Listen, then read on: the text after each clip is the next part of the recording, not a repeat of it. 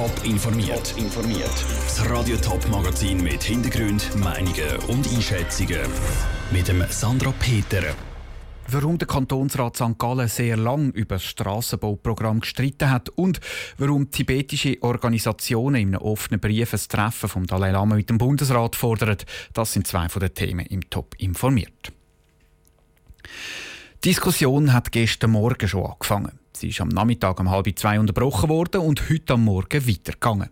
Lang hat der St. Gallen Kantonsrat über das 17. Strassenprogramm gestritten. Vor gut dreiviertel Stunde ist die Diskussion mit der Abstimmung darüber zu Ende gegangen. Peter Hanselmann, du bist St. Gallen im Kantonsrat. Wie ist denn jetzt die Abstimmung ausgegangen? Der Kanton St. Gallen kommt für die Jahre 2019 bis 2023 ein neues Strassenbauprogramm über. Heißt mehr als 300 Millionen Franken stehen für die nächsten vier Jahre für die Straßen im Kanton zur Verfügung. Gegen das Strassenbauprogramm gewehrt hat sich noch die Fraktion der SP und der Grünen. Es sei Auto und nicht umweltfreundlich und ohne für Fußgänger und Velofahrer. Die Grünen und die SP sind vor bürgerlicher Mehrheit im Rat aber deutlich überstimmt worden. Die Diskussion im Rat die ist ja sehr lang gegangen. Wieso denn das? Es ist schon vor der Diskussion klar gewesen, dass sie lang geht. Es hat über ein Dutzend Anträge dazugegeben. Bei den meisten ist es um regionale Strassenbauprojekte gegangen, wo je nach Antrag entweder vorgezogen, gestrichen oder geändert hätten werden sollen. All diese Anträge haben aber keine Chance gehabt. Emotional sind die Diskussionen dann heute Morgen geworden, wo es zum Beispiel um Tempo 30 und um Geld gegangen ist. Peter, du sagst es, emotionale Diskussionen. Warum ist denn Tempo 30 so emotional? Ja, die vorbereitende Kommission die hat wollen, dass der Kanton auf Kantonsstraßen noch in Ausnahmesituationen Tempo 30 Zonen als Lärmschutz darf machen.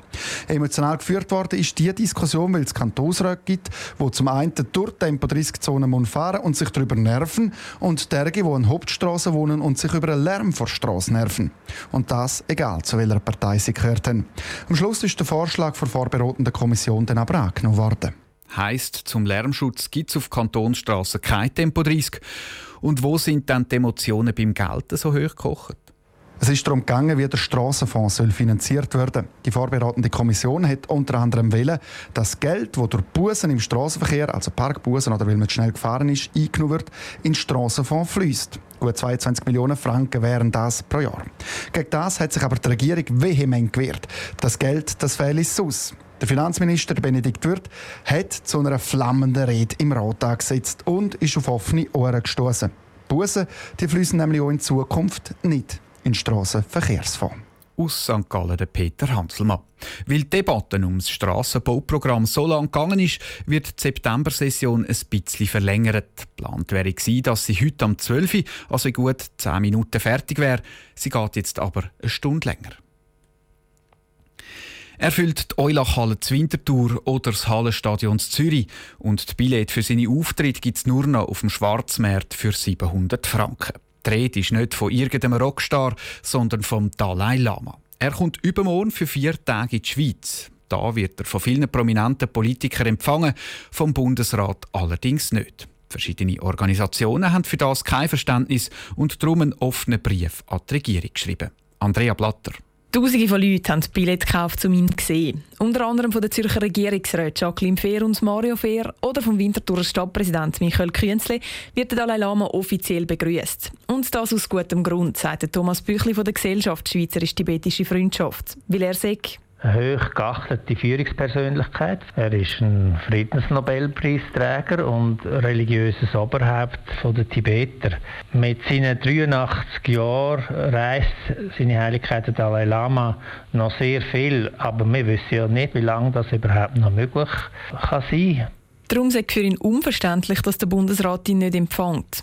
Darum hat er jetzt zusammen mit anderen Organisationen einen offenen Brief am Bundesrat geschrieben mit der Forderung, den Dalai Lama zu empfangen. Die offizielle Begründung ist, dass die Regierung keine Zeit hat. Das lässt Angela Mattli von der Gesellschaft für bedrohte Völker und Mitunterzeichnende vom Brief so nicht gelten.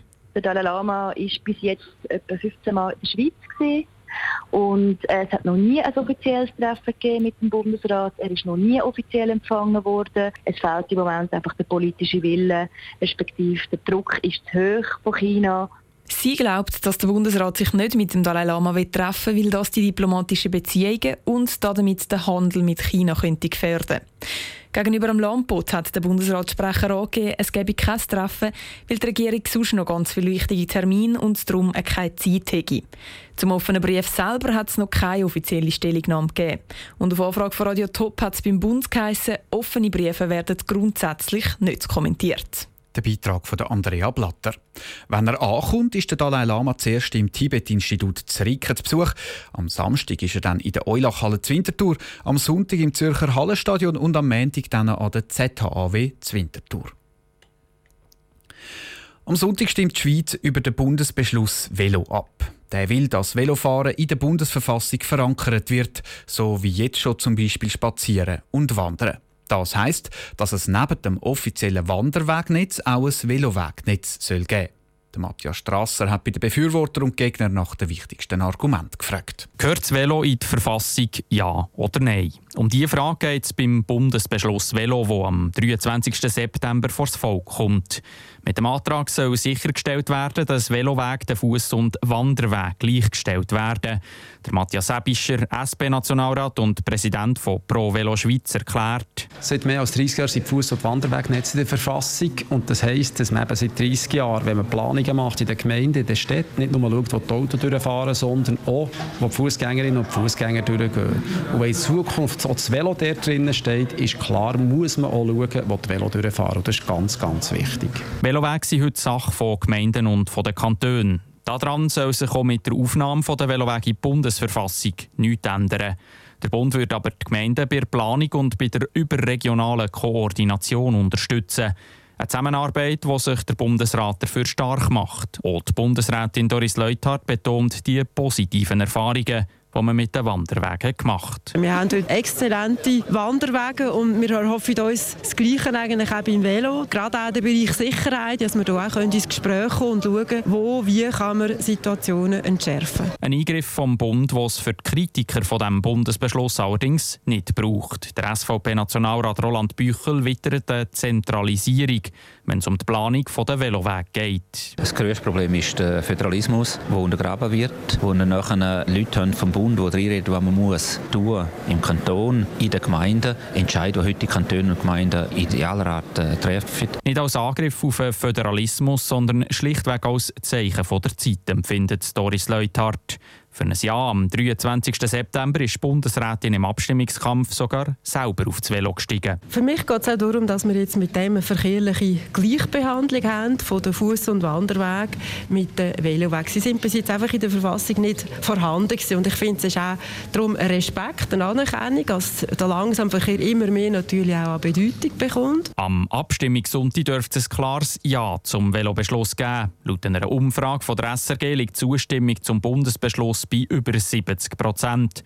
Auch die Gegnerschaft hat sich mit dem schon abgefunden, hofft aber immer noch wenigstens auf einen Achtungserfolg. Der Beitrag von Matthias Strasser. Neben dem Bundesbeschluss Velo wird auf nationaler Ebene am Sonntag auch noch über die Fairfood-Initiativen und die Initiativen zur Ernährungssouveränität abgestimmt.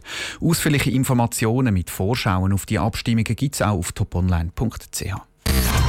Top informiert, auch als Podcast. Mehr Informationen gibt es auf toponline.ch.